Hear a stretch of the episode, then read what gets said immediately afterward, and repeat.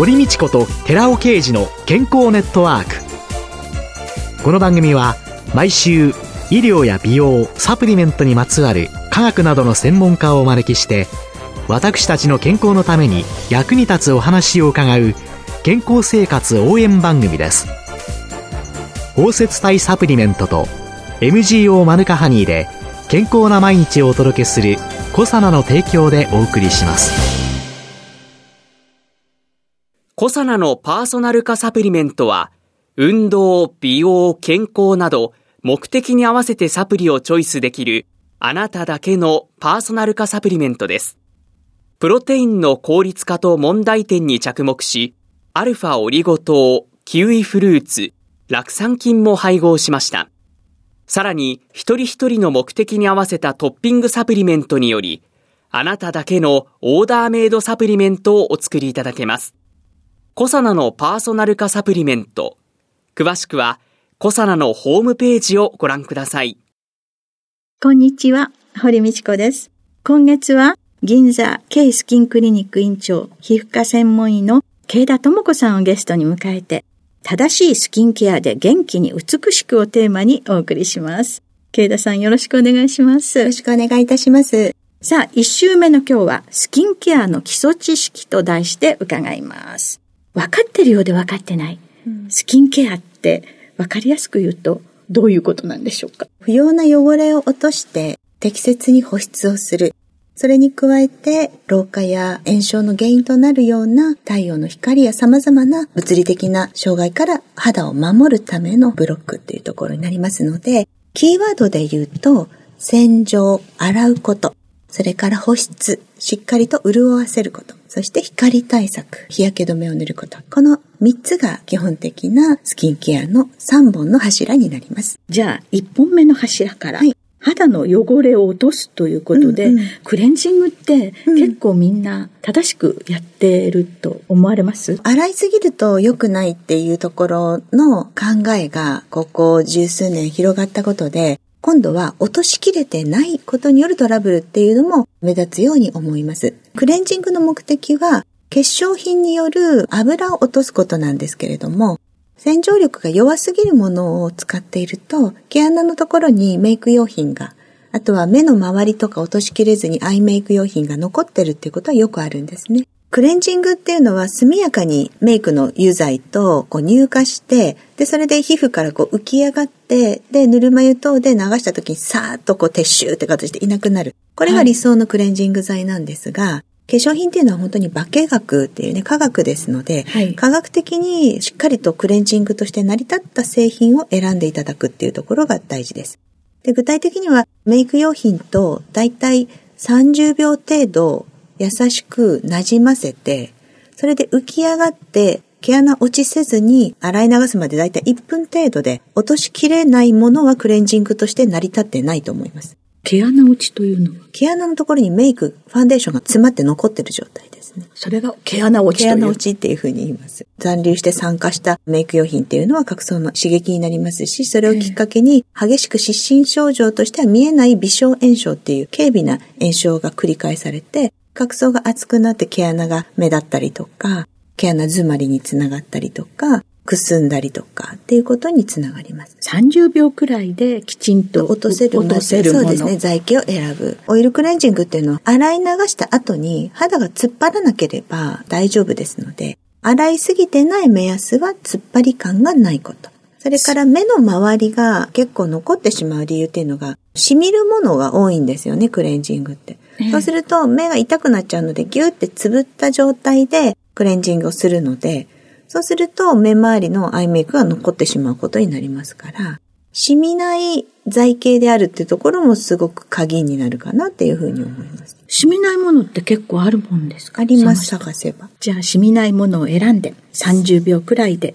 あと1分くらいで落として、うん、そして突っ張らない。そうですね。というのが。突っ張らなければ大丈夫です。はい。そういうクレンジングと毛穴の汚れを溶かして出すマッサージと、うん、つい一緒に顔も上がってっていう重力に負けないで、リフトアップしてしまうんですけれども、ね、これって一緒にやってはいけないんですか？クレンジングっていうのは海面活性剤を使ってって油汚れを落とす行為なので、はい、最低時間で済ませていただかないと、肌の潤い物質である細胞間脂質まで奪ってしまうと乾燥するんですね。だからクレンジングの時にマッサージするのは非常にリスクが高くて、クレンジングするときはもうただ表面を優しく撫でるようにして、科学的な力でもって油汚れを浮き上がらせて、すぐにぬるま湯で洗い流す。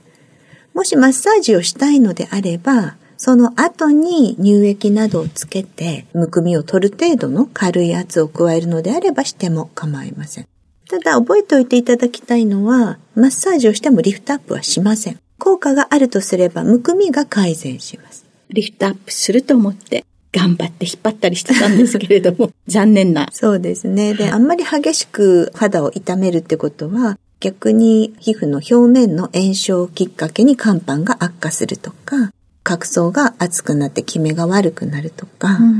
こすればこするだけ皮膚って反応性にメラニンを増やして黒くなりますしね。大事な皮膚を支えるようなコラーゲンが傷む原因にもなるので、表面を優しく撫でるようにむくみを取るっていうところに留めていただくことがいいと思います。細胞間脂質まで取ってしまうって言われてみると納得できたんですけれどもね。そうね。そうすると2番目の保湿ということになってくると、うんうん、美容液や化粧水を染み込ませたシートマスクなんていうのを使っている人多いんですけれども、ね、これは保湿という意味でどうなんですか？水っぽいものをつけているので、一番あれが潤うっていうふうに思ってらっしゃるとは思うんですけれども、保湿っていうのは水を与える保湿液ではなくて、角層の表面でお水を抱え込む成分を持った乳液やクリームを塗布してバリアを補うことなんですね。水をただ当てれば、湿らせればいいというものではないんです。保湿は水を与えればいいってもんじゃない。シートパックの成分の中には、もちろんお水を抱える成分ですね。ちょっととろみがかかってるような美容液みたいなものが多いと思うので、ありますから、保湿の一環にはなるんですけれども、適切な時間15分等をパックした後に、馴染みがパックをすると良くなるという方は使っていただいていいんですが、必ず乳液やクリームなどをプラスして、保湿をさらに強固にしていただきたいなっていうふうに思います。あと、またクレンジングというか、洗う方に戻ってしまって恐縮ですけれども、うん毛穴の汚れを取るシートみたいなので剥がすのってありますよね。うんうん、健康な角層まで奪ってしまうので、肌が荒れるリスクは非常に高いですよね。詰まってる角栓が目に見えるので、面白いですよね。あれね、取れた時の満足感が結構あるんですけれども、あんまりはしていただきたくはないですね。それよりは科学的な力で、その詰まりを予防したりとか取っていくものの方が皮膚には負担がないと思います。物理的に剥がすっていうのは結構強い刺激になりますのでね。クレンジングなんかをきちんとすれば、うん、毛穴はある程度、ある程度正しく洗って潤わせるだけで、無駄に角層を厚くしなくなるので、通常はまあ誤ったスキンケアをしていた方が是正されると良くなるはずなんですね。そこはもう十分に守ってきたけれども、皮脂の分泌量が肌質的に非常に高くて、毛穴の角栓が詰まりがちだったりとか、皮脂が詰まりがちだという方の場合は、皮脂を落とす力があるような洗浄剤っていうのが、特に毛穴の詰まりにターゲットに集まってくるような成分っていうのが開発されているので、そんなものも使っていただくと。それはもう本当にただ洗うときにそれを使っていくだけで目立ちにくくなるっていうものがね、開発されてますから、そういうものを使ったり、角層がちょっと硬めの方であれば、酵素洗顔とかで週に2、3回角層を柔らかくしていくとか、医療機関だとケミカルピーリングをね、受けていただくと、詰まりにくくなって毛穴は目立ちにくくなってきますね。あと、顔ヨガとかですね、コロコロローラーで引き上げるという感じのようなものっていうのが、たくさん割と高額で売ってますけれども、うん、そうですね。顔ヨガに関しては少しやっぱり動かすってことも大事なんですけれども、うん、やりすぎは現金かなと思うんですね。人と対面で話して、あと家族がいてで会話をしたりっていうふうにしていると、基本的には顔の動きっていうのはいろんな筋肉を使って表情を作りますから、うん、口元をきちんと大きく動かして滑舌よく話すようにする習慣がある方は、特別顔用が頑張らなくてもいいかなとは思うんですね。それより全身のを動かすヨガとかの方が体の頭頸部の循環も良くなるのでおすすめです。ただ、一人暮らしで、で、コロナで外に出なくなっちゃって、誰ともお話もしなくて、みたいな方は、やはり動きが錆びつくというところがあるので、ちょっとね、動かしていただくっていうのも必要かなとは思います。高齢の方でね、お一人でお過ごしの方、うん、たくさんいらっしゃるし、うん、コロナでね、外出を自粛されてる方たくさんいらっしゃるかもしれませんけど、そ、ね,、んな方は、うん、ぜひ。人とお話しする代わりに鏡を見ながら、ね、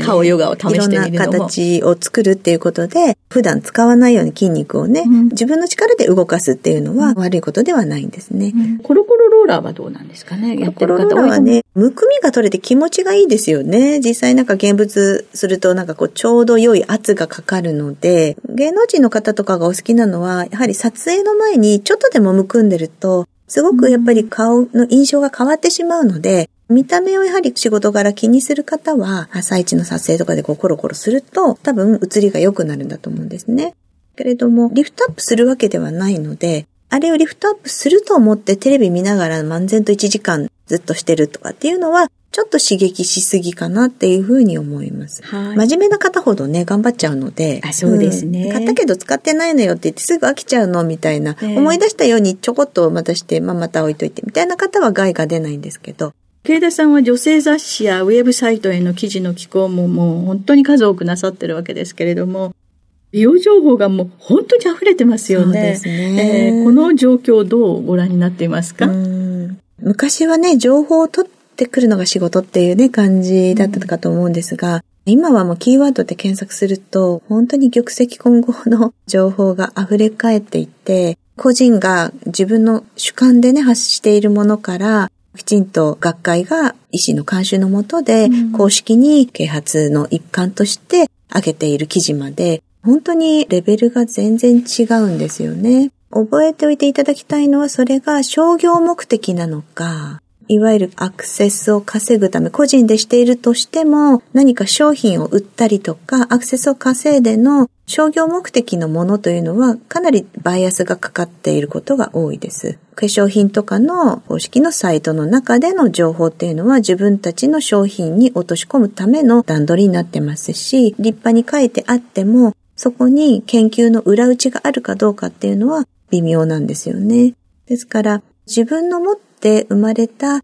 肌質の中でのベストを目指すためには、何が一番無駄がなくて理にかなってるのかっていうところを知っていただきたくて、そのためには遠回りなようだけれども、皮膚の本当に生理と病理を学ぶっていうところが近道なんですよね。基礎的なことがないと情報に惑わされてしまうので、スキンケアの基本となるドクターが責任を持って監修しているような本で、まず基本を学んでいただくと、そうすると、これはやりすぎなんじゃないかと、これはリスクがあるんじゃないかっていうところが少しずつ分かってくるかなっていうふうに思います。統計の取り方に惑わされずに、何を目的に作られたサイトや情報なのかというところを見極めて、商業色の強いものはまず切る。素人が発信している情報は基本的には見ないっていう風にしないと情報の海で溺れます。よくやっぱりアトピー性皮膚炎の患者さんとか、若い子だと毛穴が気になるとか、スキンケアでもう迷子になっちゃってる人っていうのは、そこができてない方が多いですね。はい。ありがとうございました。はい、今週のゲストは、銀座 K スキンクリニック院長、皮膚科専門医の慶田智子さんでした。来週もよろしくお願いします。よろしくお願いいたします。続いて、寺尾刑事の研究者コラムのコーナーです。お話は、小佐野社長で神戸大学医学部客員教授の寺尾啓二さんです。こんにちは、寺尾啓二です。今週は、アルファオリゴ糖は悪玉単純酸を減らして、腸内バリア機能を高めるというタイトルでお話しさせていただきます。単純に関して、この研究者コラムでは、Rα リポ酸の効能と Sα リポ酸の毒性に関する論文の要約と考察というタイトルで Rα リポ酸の単純分泌促進作用について紹介したことがあります。その出だしは日本人高齢者は肉が苦手な方が多いようですが、なぜだかご存知でしょうか単純の分泌量が若い人に比べて少なくなる傾向にあるのが原因なのです。でした。 胆汁は脂質を乳化することで酵素分解を助け、使用性物質の吸収を促進するといった役目を担っています。その胆汁の主要成分である胆汁酸は肝臓においてコレステロールから作られているのですが、Rα リポ酸は肝機能を高めることで胆汁分泌作用を促進するというものでした。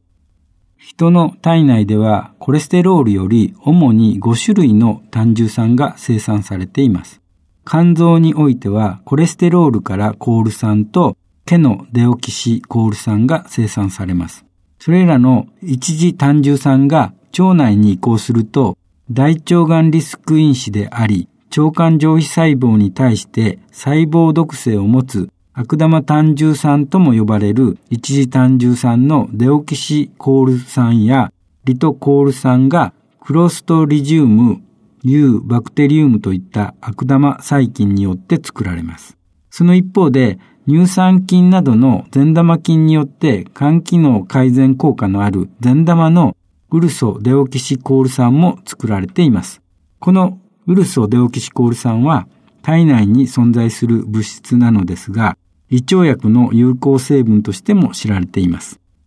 また、善玉の二次単重酸といえば、2021年7月30日、慶応大と理化学研究所のグループは、国際学術誌ネイチャーオンライン版に腸内細菌から産生されるイソ、アロリト、コール酸という新たな二次単重酸が健康長寿に関わることを見出したとの報告がありました。イソ、アロリト、コール酸は100歳を超える110社の便中に特異的に多く、グラム陽性病原細菌に対して強い抗菌活性を持つことが明らかとなっています。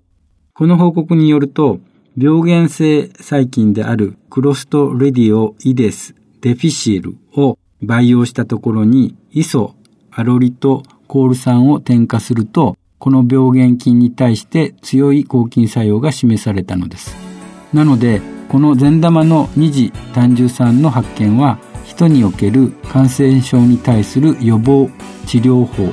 そして健康長寿の秘訣の解明につながると期待されていますお話は小佐野社長で神戸大学医学部客員教授の寺尾啓二さんでした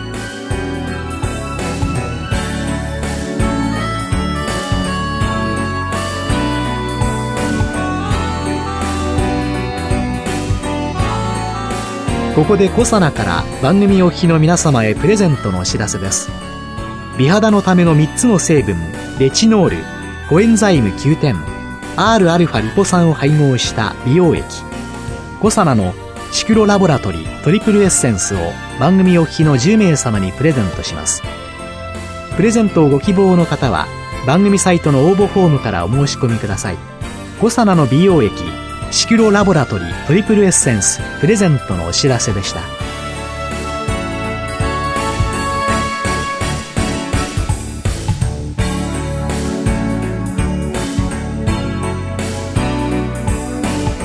堀道子と寺尾啓二の健康ネットワークこの番組は包摂体サプリメントと MGO マヌカハニーで健康な毎日をお届けするコサナの提供でお送りしました。